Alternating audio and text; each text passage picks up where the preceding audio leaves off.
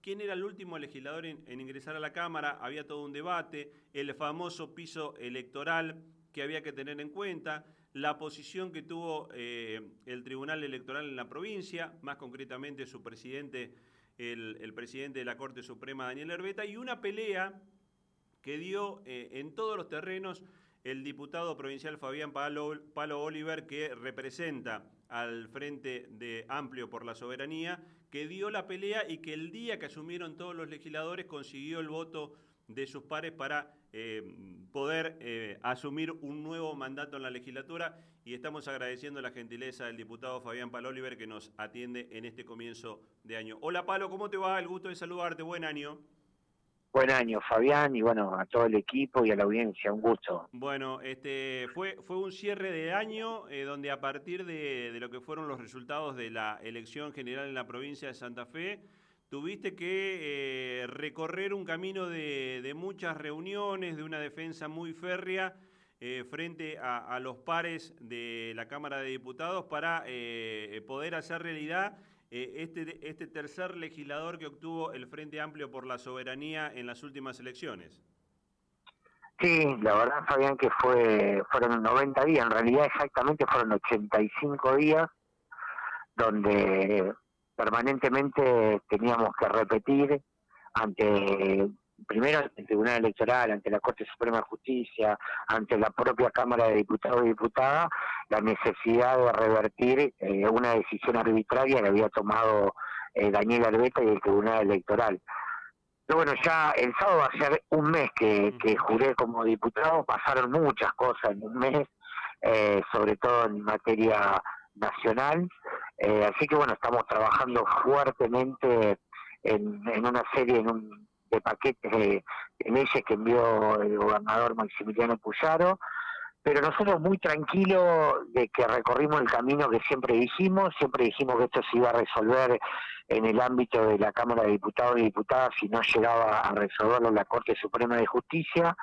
Siempre dijimos claramente que esa banca nos correspondía, primero por la legitimidad que significa haber reunido eh, 132.278 votos eh, en una lista que encabezó Carlos Belfrade, eh, que, con, que también integró Claudia Balaguer, bueno, quien habla, eh, Cedes Meyer, eh, Gustavo Gamboa, 10 organizaciones políticas y sociales que pudimos eh, construir un, un frente claramente con una identificación de izquierda nacional y que entendemos tiene en el marco de la provincia de Santa Fe eh, mucho por decir, mucho por hacer y la verdad que estamos en ese camino, ¿no? Trabajando fuertemente para consolidar el frente, pero sin ningún tipo de duda que haber logrado la tercera banca, como siempre supimos que iba a suceder, para nosotros fue un cierre de año ideal en un contexto eh, de, la, de la Argentina muy muy difícil y en un contexto político también eh, muy difícil. Así que el compromiso lo renovamos siempre con, con la idea de no resignar eh, lo que pensamos, lo que es nuestra formación, y haciendo los aportes que entendemos tenemos que hacer en el marco de la legislatura de la provincia de Santa Fe. Palo, eh, recuerdo que después de las elecciones tuvimos este, la posibilidad de, cruzar unas palabras y eh, en todo momento vos tenías el convencimiento de que ibas a poder acceder a esa banca más allá del camino eh, judicial, legal que hubo que recorrer, pero creo que también vos te diste la tarea de convencer a muchos actores políticos de que este era el camino. Sí, a ver, eh, nosotros teníamos la convicción porque en realidad es lo que lo que corresponde. La Corte Suprema de Justicia en cinco oportunidades determinó que la aplicación del piso del 3% para ingresar en la distribución de bancas de la, de la minoría está vigente. Entonces, ante esa situación es inexplicable lo que hizo el Tribunal Electoral y lo que hizo Arbeta. Es más, nosotros eh, no, no minimizamos la situación, es más, creemos que esa arbitrariedad eh, merece una valoración más allá del reproche de lo que significó, merece una valoración si no hay eh, suficiente elementos como para pedir otro tipo de medida, como puede ser un juicio político. Y yo siempre lo dije y lo estamos valorando con el equipo, eh, nunca escondimos, nunca especulamos, eh, y siempre dijimos lo que estaba vigente. La, el decreto de convocatoria de elección incluía la ley 9880 que justamente, eh, no era 9880, eh, que justamente establece ese piso, independientemente de que muchos, eh, los espacios, sobre todo minoritarios, entendemos de que la aplicación de ese piso excluye a las expresiones minoritarias y que se debería revisar. Ahora, es lo que está vigente, es lo que la Corte Suprema en cinco oportunidades determinó que es constitucional y esto es lo más importante. Es el máximo órgano judicial de la provincia de Santa Fe, es el único órgano que puede determinar si una ley es constitucional o no, y se aplica y cómo se aplica. Entonces, siempre supimos que al final del camino eh, íbamos a asumir la banca y que lo otro hubiese sido un atropello y un arrebato a las reglas de juego que estaban establecidas eh, previamente a las elecciones y en definitiva que son las reglas de juego que se están aplicando desde 1983 hasta la fecha en la provincia de Santa Fe. Palo, eh, vos arrancabas hablando del desafío que, tiene este nuevo frente de izquierda, que sabe dónde está parado. Digo, no solamente en el marco de una legislatura donde el gobernador Maximiliano Puyaro tiene mayorías eh, tanto en diputados como en senadores, sino con el agregado de lo que ha sido la llegada de Javier Milei a la presidencia de la Nación, eh, con medidas económicas de ajuste realmente muy duras y que están no solamente eh, complicando la vida cotidiana de los argentinos, sino particularmente a muchos de los habitantes de las provincias del país. Sin dudas, esto es la bienvenida al libre mercado. Eh, nosotros tenemos una obligación y una responsabilidad. En las campañas electorales advertimos lo que podía representar un gobierno de mi ley y bueno, hoy seguimos advirtiendo cada una de las medidas que van tomando, a dónde nos van a llevar, pero aparte de las medidas económicas que son absolutamente perjudiciales para las mayorías nacionales y sobre todo para las mayorías populares, lo que significa en términos institucionales un presidente que empezó gobernando con decreto de necesidad y urgencia, con 366 artículos, de los cuales muchos de ellos no son innecesarios ni urgentes, eh, violentando lo que es la división de poderes, violentando lo que significa la república. Entonces, es doblemente eh, peligroso, no solamente por las medidas económicas que está aplicando, sino también por el desprecio al debate, la institucionalidad, al rol que tiene el Congreso Nacional. Eh, grave por, por la decisión de judicializar la protesta social, de reprimir a todos los ciudadanos que constitucionalmente se expresan libremente, eh, violentando justamente derechos que, están consagrados en la propia Constitución Nacional. Entonces, eh, hay mucho por hacer, siempre con nuestra honestidad intelectual, independientemente que eh, sabemos que hay una porción muy importante de, argentinos que lo acompañó con el voto, eh, con una lectura que no es la misma a la que hace el propio Milei y el sector libertario, o sea, Milei no tuvo la adhesión del 56% de la sociedad, sino que es producto de, un balotaje. En primera vuelta tuvo 30% de adhesión, después en un balotaje obviamente que muchos optan entre un candidato y otro, porque digo optan porque no eligen, porque generalmente sus candidatos no ingresaron a, ese balotaje, pero está claro que tiene una legitimidad eh, importante, pero eso no clausura a que los sectores que fuimos elegidos en un rol de opositor cumplamos con nuestra tarea y con nuestro deber. Y esto lo digo porque mucha gente simplifica eh, diciendo que hay que dejar gobernar porque mi ley sacó el 56%.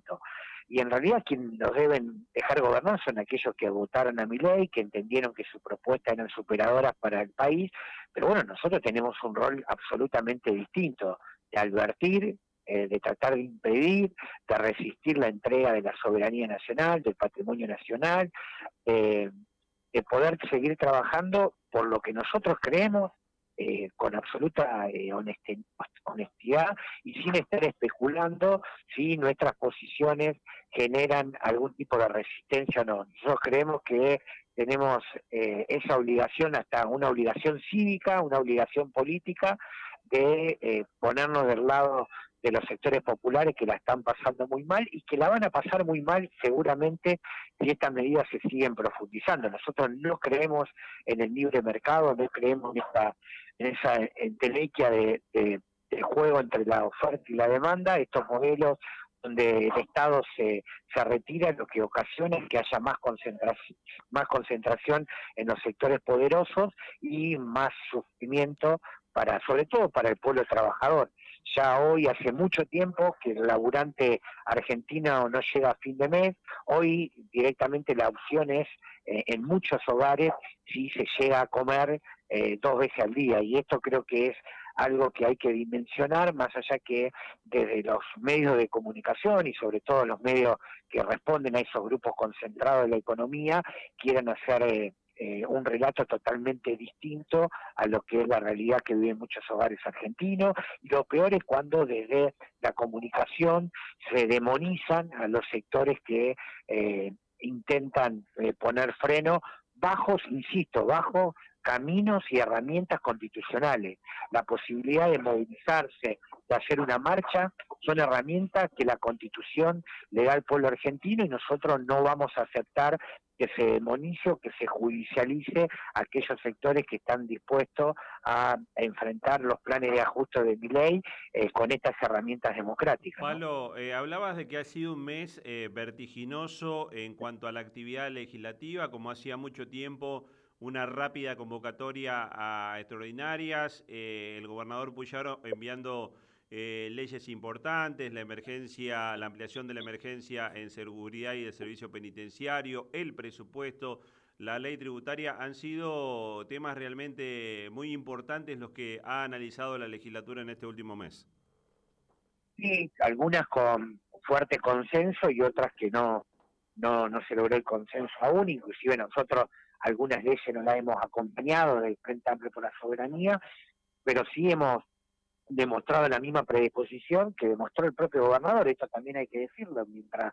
mi ley gobierna con decreto de necesidad y urgencia, por lo menos Puyaro respeta la división de poderes, el diálogo, la verdad que tienen el número para imponer su mayoría, tanto en el Senado como en la Cámara de Diputados, y la mayoría de los proyectos fueron sancionados con modificaciones. Para nosotros eso es una diferencia, y nos parece honesto intelectualmente marcar esa diferencia. El discurso del gobernador Puyaro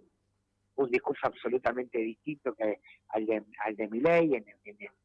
el, discurso de, apertura y de, su asunción, previo a la jura de su, como gobernador de la provincia. Eh, y la verdad que, que, eso es importante, ¿no? Pero también es cierto que hay algunas situaciones que nos preocupa, el hecho de adherir al protocolo eh, anti eh, piquete, como le llaman equivocadamente muchos sectores, eh, eso obviamente nos preocupa. Lo que sucedió en la ciudad de Rosario hace muy pocos días con trabajadores eh, del correo argentino nos pareció un abuso, no está mal que la policía pueda hacer chequeo de identidad de las personas, pero el, lo que vino después, una, una denuncia de,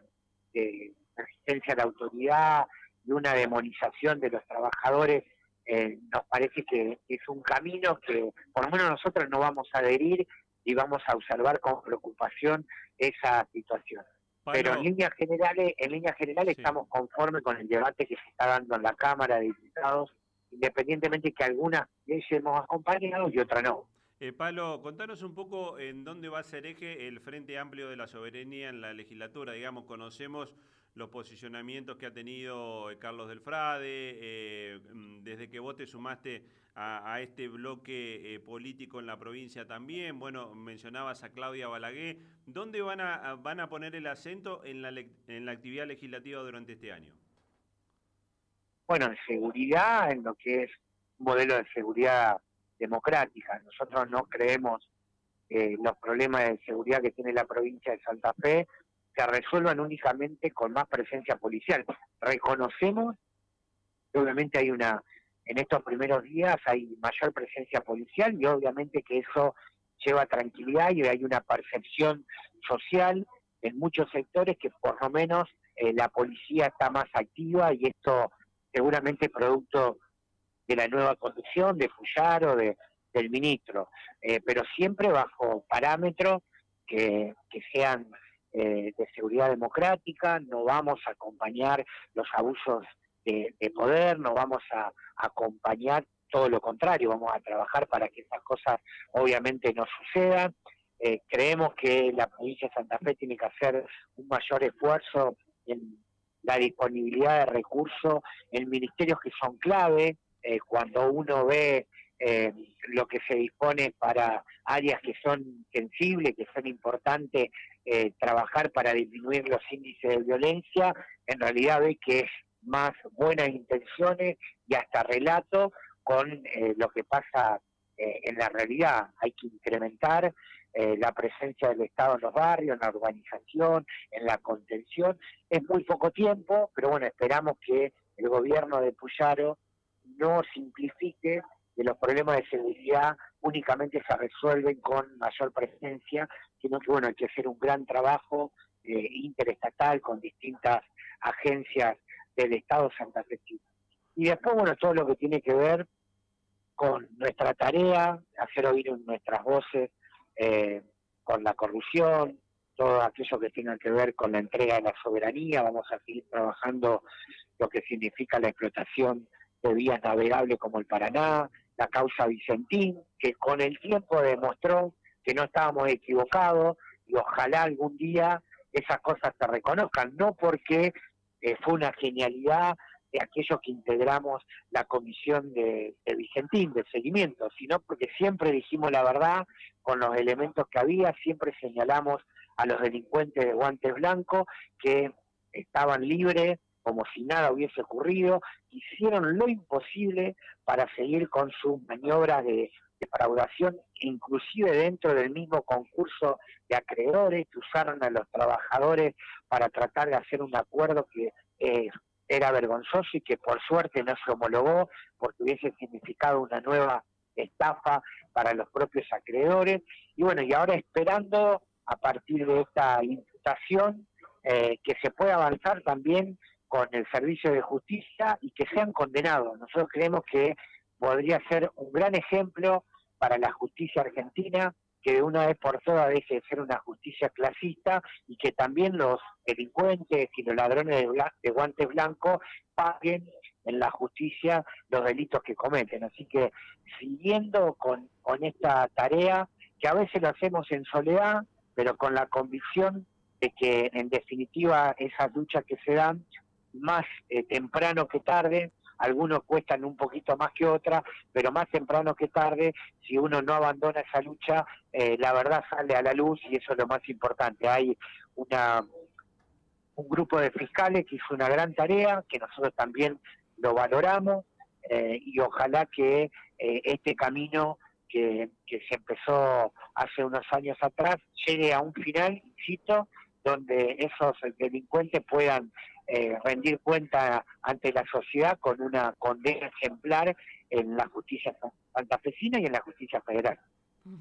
Palo, Natalie Bedini te saluda de este lado. Buenos días. Hola, ¿cómo, estás? Bien. Buen día. Eh, yo te quiero preguntar acerca de cuál es la labor que puede llevar adelante la legislatura santafesina eh, en términos de control hacia la policía. Te lo pregunto por lo siguiente. Hace un par de días eh, se conoció una entrevista, la única entrevista que el hipotético jefe, digo hipotético porque él se desligó de este, de este posicionamiento, el hipotético jefe del líder de los monos, Guille Cantero, responsabilizó absolutamente a la policía de la situación que se vive, por ejemplo, en la ciudad de Rosario respecto de la distribución de drogas y acusa a que no hay ningún control por parte de ninguno de los poderes del Estado respecto de la policía santafesina. ¿Cuáles son las herramientas que tiene la legislatura, si es que las tiene, para poder controlar a las fuerzas policiales y cuál es tu opinión acerca de la situación actual de la policía? Bueno, a ver, primero quiero hacer una consideración, digamos, que Guille Cantero haga esa declaración, obviamente que está en el marco de de, los shows mediáticos que él pueda llegar a enviar, a, armar, pero está claro que son socios, la policía es socio y la mayoría de las bandas son bandas narcopoliciales. Nosotros tenemos una opinión muy crítica a la estructura policial de la provincia de Santa Fe. Ahora tomado la decisión de empoderarlo, nosotros dimos nuestra opinión, obviamente que vamos a ser prudentes y ojalá que le vaya bien, pero nosotros no creemos que la actual estructura policial pueda eh, ser una solución. Creemos que la policía y su estructura corrompida eh, termina siendo un problema para la seguridad pública en la provincia de Santa Fe. Santa Fe necesita una nueva ley eh, policial, necesita una estructura policial donde el control sea externo a, a las propias estructuras policiales. Nosotros creemos que la única forma de depurar la policía la tarea que tiene que hacer obviamente la justicia es con un organismo de control que sea externo y un organismo de control que sea civil. Y en esto no se avanza, muy difícilmente puede, haber una depuración en la policía que eh, signifique una renovación de su cuadro y una nueva impronta y una nueva época en la relación de la policía con el delito. Eh, ahí creemos que hay un problema y no vemos por lo menos en el, en el gobernador de la provincia, que tenga la misma lectura que la que tenemos nosotros, insisto, es una cuestión de eh, percepción y una cuestión que, que, analizamos a partir de datos eh, objetivos y, datos reales.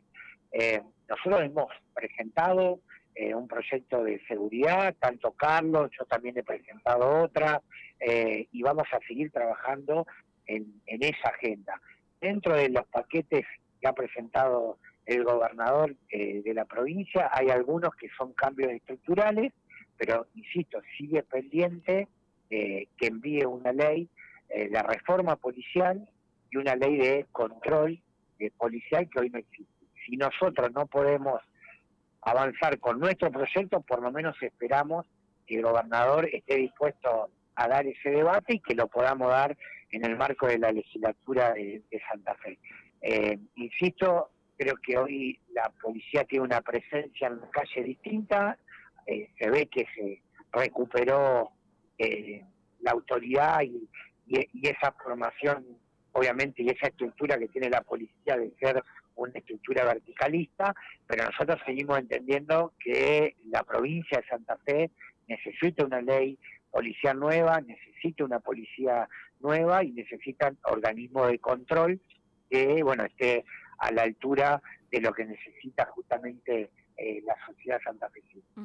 eh, y Palo, respecto de lo que venís conversando con Fabián, esto de, bueno, está cambiando un poco la forma de llevar adelante, por ejemplo, la actividad legislativa. Eh, a nosotros nos sorprendía mucho esta semana que los legisladores nacionales estén sesionando a finales de diciembre y ahora, principios de enero, y también esto está un poco sucediendo en la legislatura santafesina, que tiene menos días de sesiones que, el Congreso de la Nación, pero hay algunos eh, diputados que se han destacado por su ausencia en, estos, en estas últimas sesiones. Y hablo particularmente del ex gobernador Omar Perotti, eh, que no se ha presentado, por ejemplo, a la sesión en donde se discutieron temas importantes como la ley tributaria y el presupuesto. Eh, ¿Cuál es la postura que va a tomar el cuerpo legislativo con estos legisladores que deciden no ir a las sesiones? Bueno, Perotti faltó las dos primeras sesiones extraordinarias, la semana pasada estuvo, el reglamento dispone eh, que quien falte tres sesiones seguidas tiene un descuento de sus haberes y eso obviamente es materia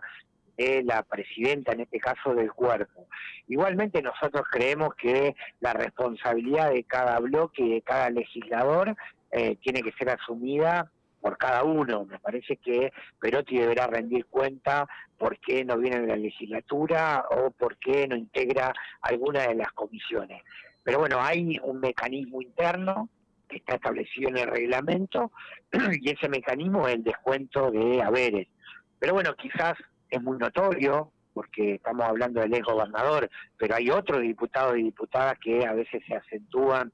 de secciones importantes y pasa por ahí desapercibido para la opinión pública, ¿no? Por eso digo, hay que estar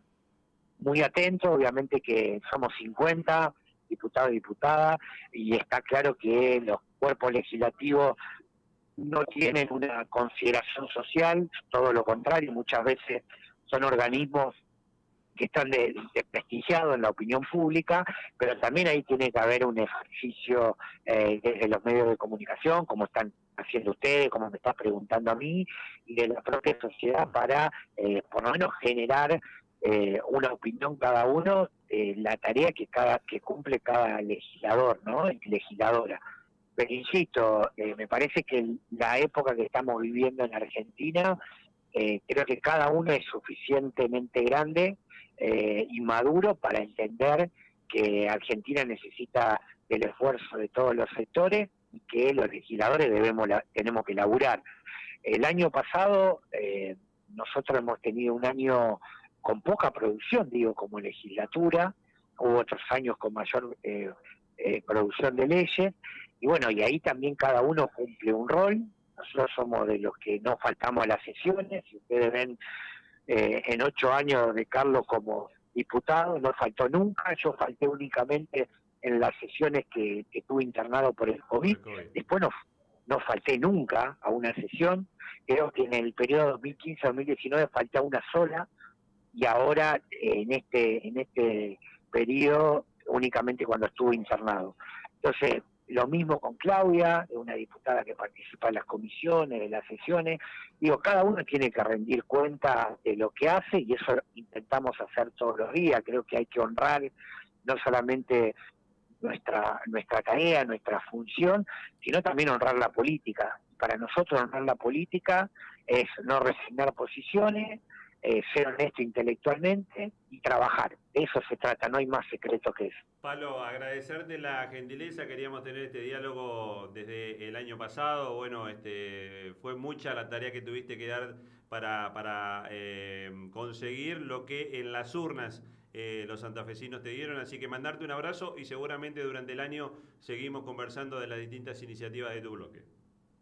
bueno, hasta cualquier momento y bueno, buen año, a pesar de mi ley, buen año para todos. lo mismo Y lo digo lo digo con algo de ironía, pero muy en serio. Te mando un abrazo grande, sabes, del afecto personal de siempre. El diputado ah. provincial Fabián Palo Oliver del Frente Amplio por la Soberanía, bueno, conversando con nosotros desde el año pasado queríamos conversar con él. Eh, la verdad que eh, Palo tuvo 90 días entre